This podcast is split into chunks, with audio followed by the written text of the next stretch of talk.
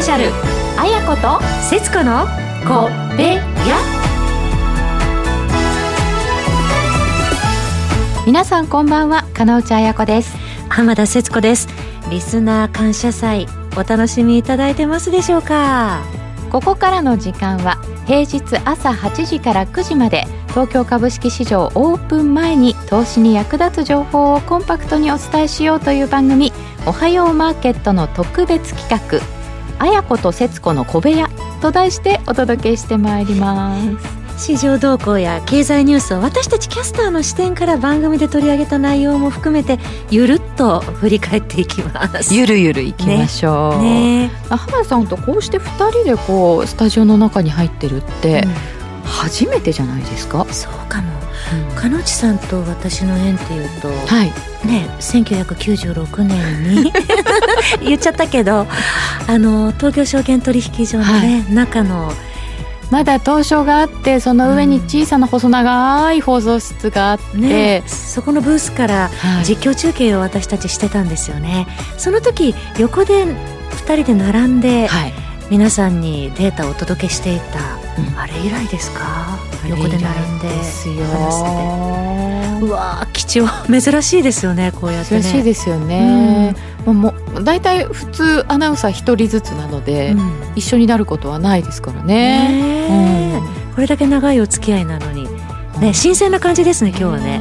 今日はねゆるっといくっていう感じで、彼女さん私たち4月から朝8時から9時までのこの番組担当してますけど、結構サイクル変わりません？全然変わりました、うん、今まで5場担当でしたからね、うん、うん、ね私もねあの夜型だったんですよ。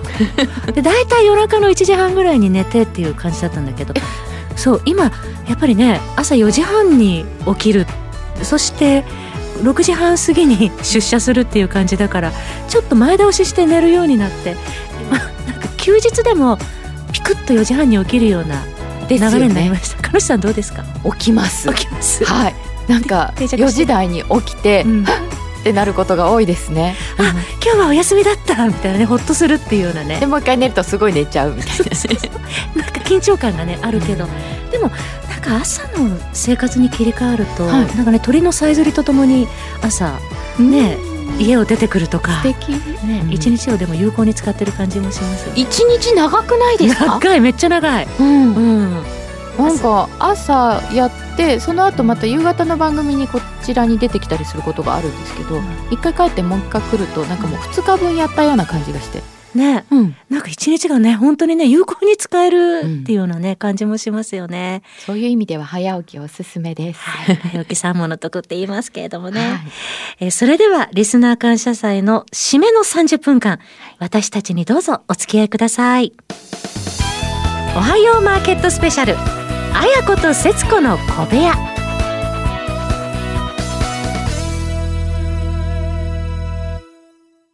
ではここからは2022年4、6月期の市場動向を私たちの目線から振り返っていこうと思いますが、はい、まずこの番組についてちょっと皆様にもお聞きいただきたいと思います。8時から9時までで、まずはだいたい前の日のニューヨークの動向などをお伝えいたします。まあ、ここがメインですかね。そうですね。そして市場関係者の方にお話を伺う電話インタビューがありまして、これがお聞きいただきたいところ。そして、えー、あやこの小部屋、節子の小部屋があったり、なかったり な、えー、お伝えの仕方をしておりますが、このニュースですよね。ニューヨークの動向とかを会社にラジオ日経に来て1時間ちょっとで全部準備するんですけど。構成もね、あの、考えてね。それで並べていくんですよね私たちね。ニュースがいっぱいある日にどれを選ぶか、うんうん、そうこの短い時間でどれが入るか悩ましいところですよね。そしてこれから決算もね、またどんどん進んでくると、どの決算を入れようかとかね、そこでまた悩ましいところも出てくるっていうことで、本当にあっという間の1時間の準備ですよね。バタバタです。毎日。ねはい。えー、そんなこともちょっと頭に入れていただいてお聞きいただくと 笑っちゃったりするかもしれません。そうですね。はい。見えてくるものが終わりかもしれませんね。はい、えー、さて、ちょっと振り返ってみますと、はい、4、6月期、まず4月、えー私たちの番組が始まった時に東証の再編もありました。そうですね、株式市場4区分からプライム、スタンダード、グロースに再編して取引を開始して、これ大規模な市場区分の再編って60年ぶりのことだったんですよね。そうですよね。彼女さん、この再編変わってから、あの、変わった、大きく変わったっていう感じはあります？思ったよりもないですね。ううん、ただ入入れるか入れないかの瀬戸際の企業とかが個別に動いたっていうのは結構大きかったですけど、でもマザーズがなくなって、ええ。こう成長企業の捉え方がうん。ちょっと難しくなったのかなっていう気はしました。それがここまでとちょっと違う部分でしょうかね。まあ、その再編までに企業もねバタバタ動いて、はい。え対応に迫られていたってところもありましたね。ありましたね、うん。これまだ続くんですよね実はね。ねえーそして4月というと日経平均株価は月間で3.5%下落しているんですが、はい。えーこの頃はハト派のブレイナードさんがちょっと強気な発言をしたりですとか、で円安進みました、はい。といっても20年ぶりといってもこの時131円ですからもう今はね139円140円っていうようなね、うん。ところですからね。相当今年は円安方向急激に進んでいるっていうね、このまた一つ46の。マトピックの一つですよね、うんね円安、うん。ユーロ安も進んでいるいうあパリティ、ねとうとうということでしたけどね。ドルどっぽ高というような様相ですか。ドル高なんですよね。うん。要はね、うん。うんえーそして、えー私4月に気になっていたのは、はい。ネットフリックス株の急落。はい。それを鹿野さんどうご覧になってました、あ巣ごもりが終わったんだなっていうこともあるんですけれども、あの市場環境がすごいこう変わるのが早くて、うん。株価の下落とか、まあ、上昇もすごい急だなっていうのも思いました。やっぱちょっとこう上がりすぎてたのはあんのかななんていうのは、うん。アメリカ株についてはね、ええ。思ってました。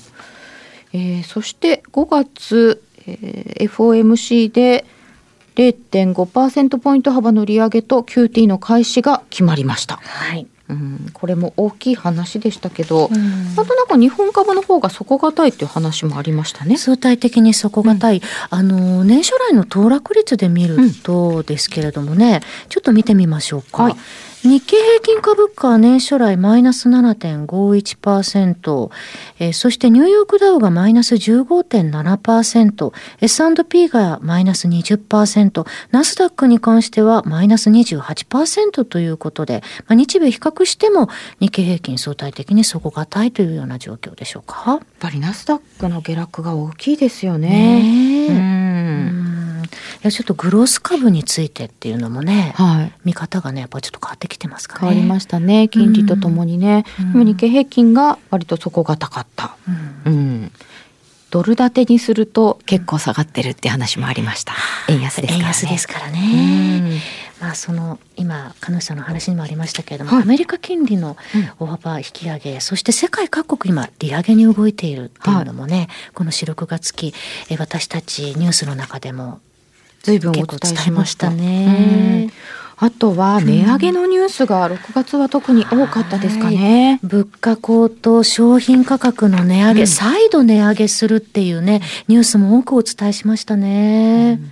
えーまあ、そして、うん。えー2月にロシアがウクライナに侵攻というはいことからのつながりの46でしたけれども、はい結局収まらず。うん長期化しそうな流れですね。ですね。がこんなに長く続くとは、うん長引いてしまうとはうん思わなかったっていう、あの海外の機関投資家さんなんかの声もうんありましたね。もうそういう意味ではウクライナ情勢だったり物価高騰金利の大幅引き上げなど、まあ、これまで投資家の方々も多くの方が経験したことのない状況がこの4、6月期、はい。まあ歴史に残るような、えーまあ、全体でも1年になりそうなそうですよね。出だしですよね。うん。まあ、大きな転換期の中にいるんだなということは、うん。ニュースをお伝えしながらも常に感じるこの時期でしたね。そうですね、そんな中でのおはようマーケットのスタートでした。そうでした。ねええさてそれではここで加納内さんにはい。おすすめのナンバーをご紹介いただきましょうか。はい、えー今日はなんとお曲もご紹介するということなんですけれども、えー私からはバンプオブチキンのファイターという曲をお聴きいただきたいと思います。バンプオブチキン。これがですね、うん。あの海野千佳さんという方のうん「3月のライオン」というコミック、私ここに一冊持ってきてますけれども、あれ、あの、将棋の駒が表紙に書いてありますけれども。将棋漫画と言ってもいいんですよ。うん。あの主人公が桐山玲君っていうんですけど、うん。高校生でプロ棋士、なんか藤井君と重なるような感じですけどね。頭いいんだなっていう感じですよね。もうこうちょっと生い立ちが不幸で、うん。あのご家族を亡くされていて、ええ。であの将棋のこう師匠のところにうん。一緒に住まうということになったりするんですけれども、うん。そんな中でうん。こう非常に孤独なうん。あのぱり人の家に住んでますからね、うん。その中でこうそちらのご家族とのいろいろがあったりとか、うん。あと学校で、まあ、ちょっと変わり者でうん。いじめられてたりして、うん。この少年がずっとこう自分の居場所を探して生きてるんですよ。うん。で将棋っていうものを手に入れた時に、うん。あのその将棋に興味あるかって自分のお父さんの友達のプロ棋士の人に言われて「興味あります大好きです」って言ってそこの家に弟子入りという形であの引き取られていくんですけれども、その時もそうだしその後もこう将棋をやってる限りはこの盤の向かいに人が、対局相手が座ってくれる。これはうん。僕にとってのうん。絶対話しちゃいけない切符なんだっていうところがあって、うん居場所を探している物語ですね。でその後でまあいろんなか川本さん三姉妹とかと出会って、うん。もっとこう柔らかくなっていくんですけれども、こう孤独なその騎士としての桐山君もそうなんですけど、いろんな意味でうん。こう戦っていく、うん。これ「ファイター」という曲なんですけれど、のみんながうん。それぞれの立場で、もうプロ棋士なんてすごい人じゃなくても、うん。まあ、みんなが戦ってるんだな。戦い続けているんだなっていうことをすごく感じる漫画で。誰もがファイターなんだっていうのを気づかせてくれるような、あー。でも私たちもこのコロナ禍ではい。自分と向き合う時間って結構増えていて、ね自分の立ち位置を確認するとか、うんえこの状況の中で私はどう生きていけばいいんだっていうような、うん振り返る方私もそうでしたけど結構そういう方多くいらっしゃったんじゃないでしょうかね。私もあのそもそもこの3月のライオンに出会ったのが、うんこのコロナ禍で引きこもりの生活の中で、うんあの電子書籍なんかのこう、うんコロナ対応で無料キャンペーンとかああったじゃないですか。ありましたね結構ね。あれでフラッと読んでしまった。そしたらあのドハマり。それが出会いだったんですはいね。。将棋もできないのにこんなにハマる。で、漫画を読んで、うんさらにアニメを見て、うんで、このアニメの主題歌だったこのバンプオブチキンの歌に合うんですけど、うんで、もうこれもアマゾンプライムのうんキャンペーンで無料でやっていて、何度も何度も繰り返し見てしまうっていう。こういう生活でしたね。うん。うん。鹿内さんにとってもファイトソングみたいなそうところがあるんでしょうか。うん。これどうですか？浜田さんそういうこう巣ごもりの中でうん。こう、いろんな時間の使い方ちょっと変わったと思うんですけれど、うん。少しずつうん。開けてきたじゃないですか、うん。そういう自粛期間が、うん。それで変わりました？私はどちらかというとそのコロナ禍で例えば今鹿内さんのように外に出られないっていうことで習い事を始めたりっていうこともあったん何をですね。やられたんですか？あのジャズドラムそれも自分の心の中の葛藤を何かで表現したい。何か外に出したいっていうことでじゃあドラムを叩きたいって昔から思っていたからじゃあドラムを叩く習い事にしようと思ってドラムをやり始めたんですね。でもこの経済が再開しつつでちょっと外に出られるようになったけれども自分がそこに居場所を見つけたからそれはなんか今後も経験していく。この楽しさを味わったものは、うん。コロナ後も多分ずっと継続してやっていくような気はします。うん。うん。なんか今までこう始めようと思ってたけどきっかけがなかったものを、うん。こう今回、うん。そうやって習い事っていう形でうん。一歩踏み出したっていうような方も多いんじゃないですかね。ねうん。いいきっかけになったっていう部分もあったかもしれないですね。それをやっぱり今後も続けていくとなると、こう、時間の使い方とか家族とのすが、過ごし方とか、変わったと思うんですよねやっぱり今回のコロナによって。それって働き方とか、今アメリカで労働者が戻ってこないとかそういう問題になってますけど、い、ろんな影響を実は及ぼしているんじゃないかななんていうことも考えたりしています。それがベースになっていくかもしれないですね。これからね。ね。うんえー、皆さんにとってもこうファイトになるといいなと思っております。それではお聞きください。バンプオブチキンでファイター。気づいたらもう嵐の中で帰り道がわからなくなっていた記憶の匂いばかり詰めた空っぽのカバンをぎゅっと抱えて。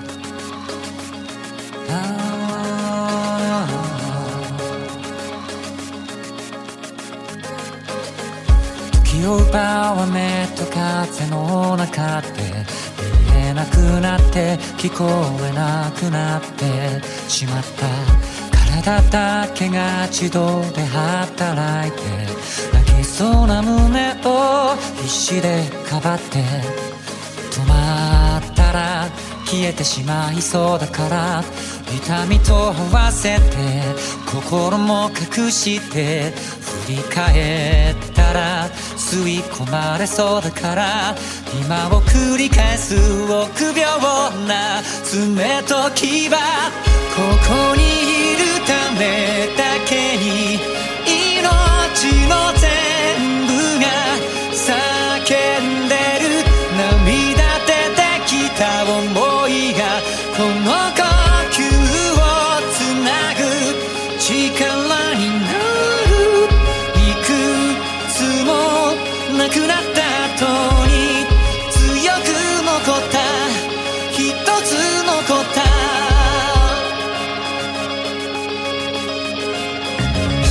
その声は流れ星のように次々に耳に飛び込んでは光って魚のように集まりだして冷たかった胸に日だまりができた。オーロラが広がってるって知った。ふと足元の虫と目が合って笑った。分の知らない足音とあった全てその声が見せてくれた。普通の触れ方を知らないから戸惑っていたら触れてくれた手にどれだけ夜をくぐり抜けてもずっと冷めないままの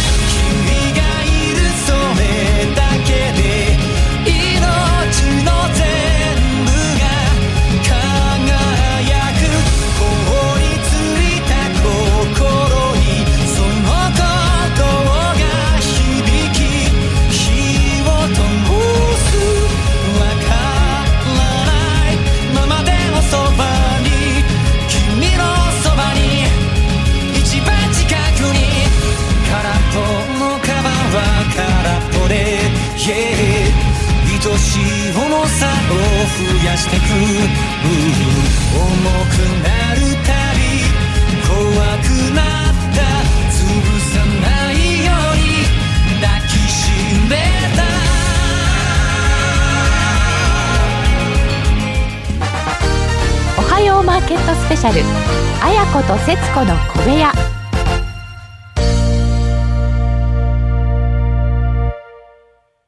ここからは毎週火曜日8時30分頃からお送りしているあやこの小部屋。そして毎週木曜日の同じく8時30分頃からお送りしている節子の小部屋で取り上げた話題について、お互いが気になったトピックですとか、放送で語りきれなかった話題について取り上げていきたいと思います。あやこの小部屋。はい。かのちさんはい。つもこのコラムネタ考えるときどういう視点で考えてます？これ難しいですよねネタ選ぶのね。ね本当に。時間かかるし。私あの大体展示会に行った時のご報告なんかが多くて、うん。はい。あとは、えー雇用統計深掘りしてみましたとか、うん。えーまあこれまで行ってきた中だと、あのマーケットがあんまり良くない時に、おもちゃショーがちょうどあったんですね。はい。こんな能天気な話題でいいんでしょうかと思いつつおもちゃショーをご紹介したりしました。最新情報ですね。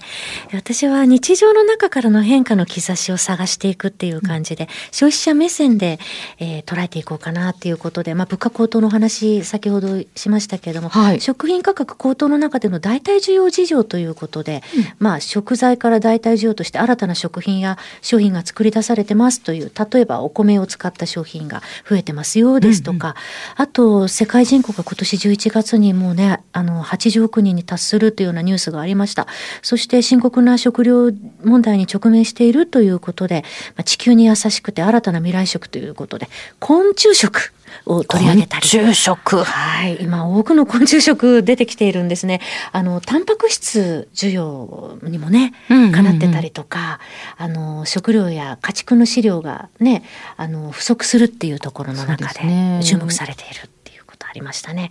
あと、今、新規参入が続々と出てる自販機。自販機なんか増えてますよね。ねでしかも、うんそれまで考えられなかったラーメンとかが自販機になるっていう入るっていう。ね、うん。それで冷凍餃子とかね、うんお家に帰ったらすぐ食べられるとか。あとやっぱり肥料の高騰で農業ビジネスに与える影響とか、うん。今の時代反映したものが多かったかな。あとビッグマック指数もね。ご紹介しましたね。ご紹介しました、はい。こんな感じですね。そして、うん。オープニングトークで、浜田さんに私聞きたかったのは、うん。ギャル文化？あギャル文化ね。あのー2022年上期のヒット商品番付で、はい。えー西の関脇に平成ギャル文化とあってさっきの鹿野さんの曲紹介の時の居場所探しっていうのと伝わってるかもしれないですけれども、そのやっぱりコロナ禍で閉塞している日本でギャルブームが再燃してきたっていうことなんですけれども、うんやはりその若い方々が青春を謳歌するはずだった時期にコロナに、えー当たってしまってある意味逃げ逃げ場が大人よりない中でどういうふうに順応していったらいいかっていう中で、まあ、デジタルツールを駆使して私たちだけのオリジナル溜まっているだけではなくとどまっているだけではなく動き出したい自分の未来は自分で作っていきたいっていう中で、ギャル文化がまた復活したっていう背景もあるというふうに聞きましたね。なるほどね。では、今度は浜田さんおすすめのナンバーをお願いします。はい。時代を超えて歌い継いでいきたい名曲、井上陽水さんの少年時代です。今、いろんな方がね、はい。あの、リバイバルっていうかカバーしてますけれどもね、この曲って季節は曲の進行によって変化していくんですね。夏を過ぎた秋の初めの歌い出しで始まって、2番では盛夏になって、最後は夏を過ぎた頃に戻る。季節感がすごく感じられる、透き通った井上陽水さんの歌声で、涼しげな夏を感じる。もう大好きです、これ。情景が浮かびますよね。なんか昔の虫取りをしていた頃の夏の風景だったり、スイカを風鈴の音と一緒に聞きながら食べていたりっていうか、昔の小さい頃の夏の風景が浮かん。でくる。おばあちゃん。ちみたいなね。うん、そうそうそう、縁側でね、うん。涼ん。でたようなね。ザ・夏休みっていう感じなん。ですが、うん。でも今それってなかなか手に入らないですよね。そう、うん。今年なんて特にね、きあの、異例の梅雨明けで、あ、そうそう。それに41度っていうね、気温が見えたりとか、熱波に襲われる夏。なんかあの四録を振り返るっていうことで、出来事を全部表にしてたんですけど、はい。6月の25日にうん。群馬県伊勢崎市で40.2度6月として初、えーそして東京電力管内電力需給厳しい見通しになったとして逼迫注意報初、はい。気象庁27日に関東甲信と東海などで梅雨明け。統計開始以来関東甲信は最も早い梅雨明け。6月に梅雨明けしちゃったっていう。そうですよね、なので私たちが今まで描いていた夏の思い出がこれからそのラニーニャ現象もそうです。気候変動で変わってくるかもしれないなっていう。そうですね。かもしれません。で特にあの春とか秋とかのちょうどいいところが短くなってません、そうなんですよね、うんなんか日本の四季がちょっと変わってきてるなっていうようなところもあるかもしれませんね。先ほどの浜田さんのあの昆虫食もそうですけれども、うん。世界的に異常気象で降水があったり、うん。高温があったり、うん。食物もっと厳しいのかもしれないですね。すよね、もう危機的な状況になっているっていう中でちょっと夏を振り返って、えー昔の思い出に、ね、たどりながら聴いていただきたいナンバーです、井上陽水さんで少年時代。夏が過ぎ風あざみ誰の憧れにさまよう。青空に残された私の心は夏模様夢が覚め。夜の中長い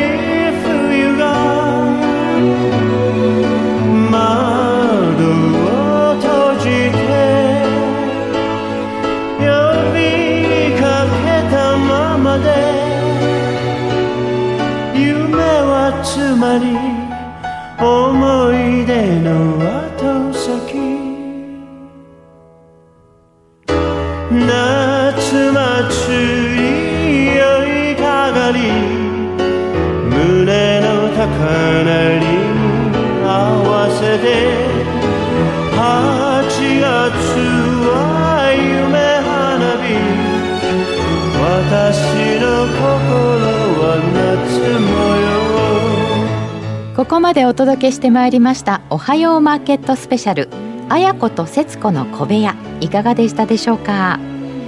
この番組は投資その他の行動を勧誘するものではありません。投資にかかる最終決定はご自身の判断でしていただきますようお願いいたします。本日のリスナー感謝祭はここまでということで改めてプレゼントのお知らせです。ラジオ日経リスナー感謝祭ではアンケートにお答えいただいた方を対象に素敵なプレゼントをご用意しています。まずラジオ日経からは Amazon ギフトカード3000円分を20名様。